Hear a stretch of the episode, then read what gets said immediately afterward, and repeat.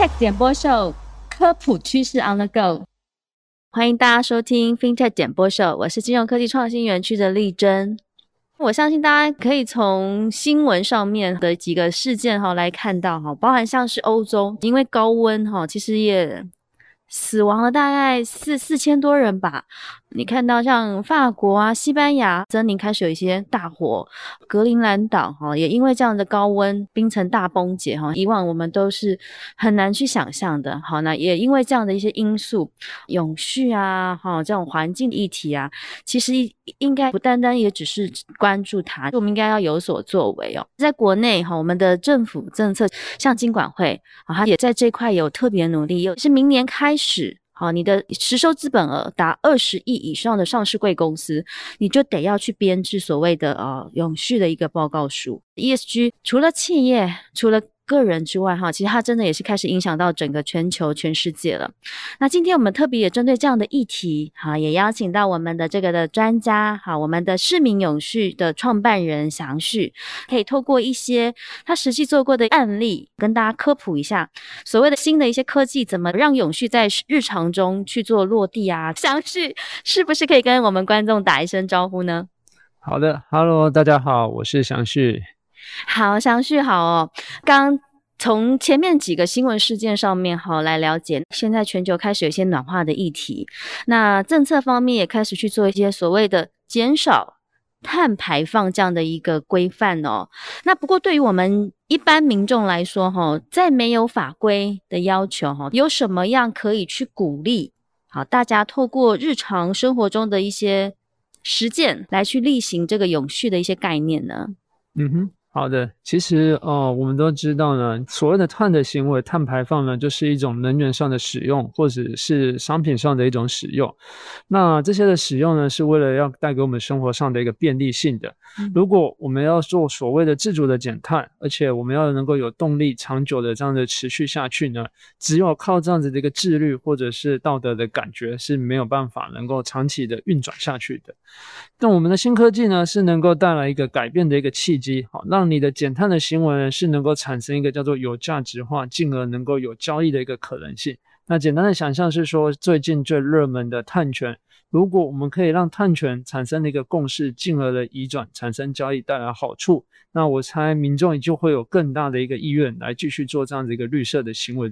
哦，了解。哎，那我们延续你刚刚提到的哈，那我们怎么样来透过有一些新的一些技术啊，新的一些科技来鼓励？啊，这些减碳的行为呢？嗯哼，台北最有名的一张照片就是所谓的机车瀑布海。那大家都是为了要上班。假设我们都可以跟我们的同事来共用他的一个私家车的话，每减少一辆的这个车辆的使用，我们就可以减少一份的碳排放。但是这样子的一个绿色的行为，要怎么样能够产生一个被交易的可能性呢？首先，我们就必须要先从这个绿色行为资料上的一个收集，那进而有了一个共同的一个计算的认知，才能产生它的一个交易的价值。但这个绿色的行为的收集，就会像是我们手机上的 GPS 的讯号，你就要让这些想要得到碳权绿色价值的这些企业，能够获得你的资料。啊，你刚刚说 GPS 讯号，那我们自己的行踪是不是就会被监控？是的，确实是啊，这些的资料呢，都是透过啊一个所谓的应用系统装在你手机上的 App 来做这样子的一些相关的一个啊操作。那同时呢，这些的操作的背后啊，也会自动的帮你取得这些的资料，那上传到一个你不知道的地方。那这样子的一个状况呢，就会造成了我们的资料很容易的就被外面的人去取得。所以呢，啊，我们就应该是要能够透过新的科技技术，像是区块链。来建立一个网络世界公平互动的一个机会，让我们的民众可以掌控，而且可以授权这些资料要在什么时间点被谁去使用它，那而进而可以建构一个所谓的绿色的行为的有价值化的一个翻转。那市民永续呢，就是基于这样子的一个原则之下呢，推动一个叫契约员工共成的 APP。那也在过去呢一段时间里面哈，尤其是疫情还没有发生以前，在内科有了一些成功的测试的这样的一个经验。哇，听起来很不错哎哈！绿色行为的数据，那刚刚也有提到区块链技术，好，可以使用在数位便利服务的同时哈，也可以兼顾到呃社会的一些公平性的一些议题哦。那这部分可不可以再具体一点点的来说说，是怎么样运作的一个方式？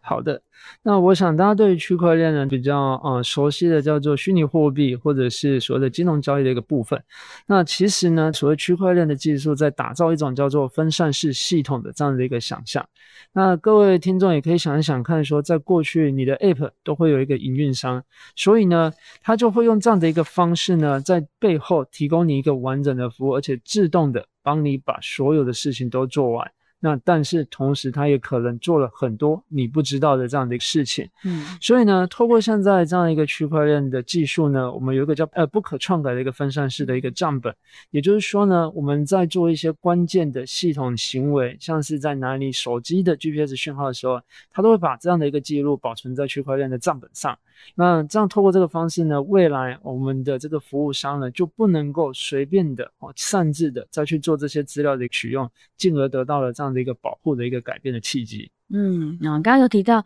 区块链技术是可以做到不可篡改的一个功能。好，那那为什么呢？为什么它可以做到这样的一个事情？那这大家可以想象一个更简单的场景：如果你把你的资料放在你的手机上。好，那你就可以做一个全程的管理。我今天要随时的改变它，只要我想就能做得到。在过去的这种的资讯服务的一个场景呢，这个系统的服务商就是像是你在操纵你的系统，操作你的手机，它就可以控制这个背后的一个伺服器。但区块链的世界呢，它是由成千上百的运算装置所共同组成的这样的一个哦运算的环境，也就是今天不会再有任何一个人可以轻易的一手遮天。哦，这样听起来，其实，嗯，新科技哈这样的一个出现，真的可以，呃，对于发展永续哈带来很大的帮助哦。那除了刚刚祥旭提到的那个呃员工共乘减碳服务 APP 之外，那我们市民永续还有没有其他永续相关的一些案例可以多跟我们分享呢？嗯哼。好，其实，在过去我们也做了一个很有趣的叫旅馆减塑的一个平台。那我们大家都知道呢，我们每次出门游玩的时候呢，都很期待，就是到旅馆很轻松的放下你的行李，就可以享受你的一个旅程。可是，在这个过程里面，其实旅馆都会准备非常多的一次性的备品，那这些也都是另外一种所谓的能源上的一个耗损。所以呢，我们透过一个区块链的一个方式呢，让你每次的住宿的行为都可以和你使用备品的。这样的一个记录做一个绑定，当我今天的旅馆好做到这个备品上的精省的时候呢，就可以直接把费用让你去折扣你的住宿，来帮你省钱，来达到这个双方都可以获得利益的个绿色消费的行为。OK，那我换句话说哈，刚刚这个案例是不是也就是说，我们可以靠着永续这样的一个概念，或是这样的一个行为，好来去节省旅费啊，也就等于说。我越绿越省钱，这样的一个方式是的，确实是没错的。而且想想小知足，如果假设每次的住宿都可以帮你省下一百块、两百块，其实长期累积下也是不少。这就是所谓的旅馆减塑平台，是这样的一个呃概念。好，那还有没有其他的一些案例？有，其实哦，在过去市民永续也长期在关注一些偏乡的一个议题。那尤其在很多的偏乡，呃，都是独居长者，采购也不太方便。那我们也有去做了很多的调查，也发现说，呃，大型的这种所谓的便利商或者是这个呃采购的这个商业服务呢，是不太容易进到一个偏乡场景的，因为它有很多营运上的成本是难以支应的。所以呢，我们也就在共疗做了偏乡采购的一个服务。导入了区块链的技术，让地方的人士、意见领袖、企业这些供应链的一个服务，甚至是物流业者，都可以在平台上来达到一个接近去中心化的这样子交易的场景，降低成本，就可以让我们的偏乡的民众来用更合理的价钱来取得这些啊所谓的生活必需品。听起来很不错诶，我觉得这也有兼顾到公益成分在里面哦。哦，所以中诊刚刚详细所分享的，好，包含就是共疗，好，还有就是一些偏乡，有点像类似像偏乡团购。偏乡采购这样的一个服务，还有就是越绿越省钱，好的旅馆减塑这样的一个案例啊，最早的一个共乘减碳的 APP。那现在其实永续的议题很火热，那我想问问看，小徐你怎么样去选定这些议题来去做一些推动？过去都是由这些企业。来主导我们每一个数位生活的这样子的一个选择。嗯，那我们团队只做了一件事情，聚焦在所谓取得网络公平性参与的这样的一个议题。所以近期来看的话，包含像是普惠金融，像是我们的碳权的交易，甚至所谓的公平性消费，都会是在我们所聚焦的一个啊范围里面。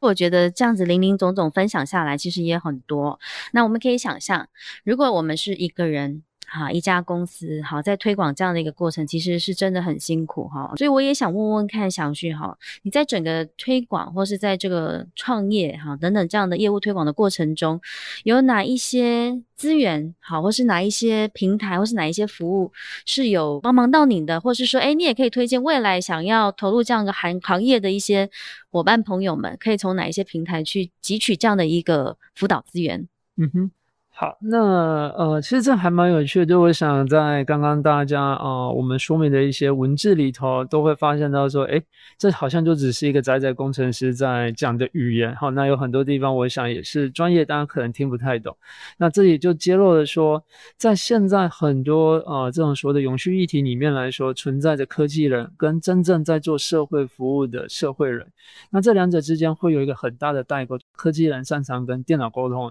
但我们跟人的互动是非常不好的，所以当要一个科技的人或是一个工程师要能够和我们的民众做对话是很困难的。其实最困难的是在于政府法规上的一个解读。那像团队做了非常多跟普惠金融有关的这样一个应用的时候，我们每次看到那个法条，哦，通常看个十页就想睡觉。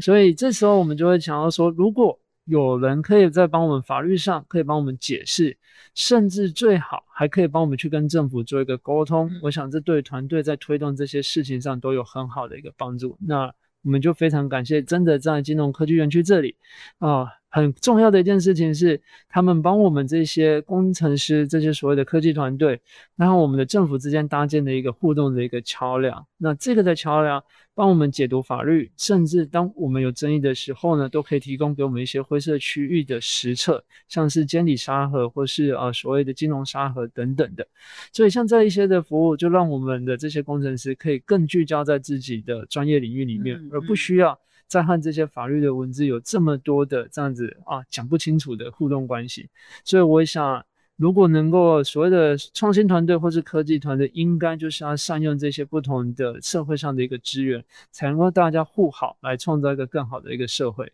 嗯，啊，谢谢祥旭啊，他也是我们园区最好的代言人。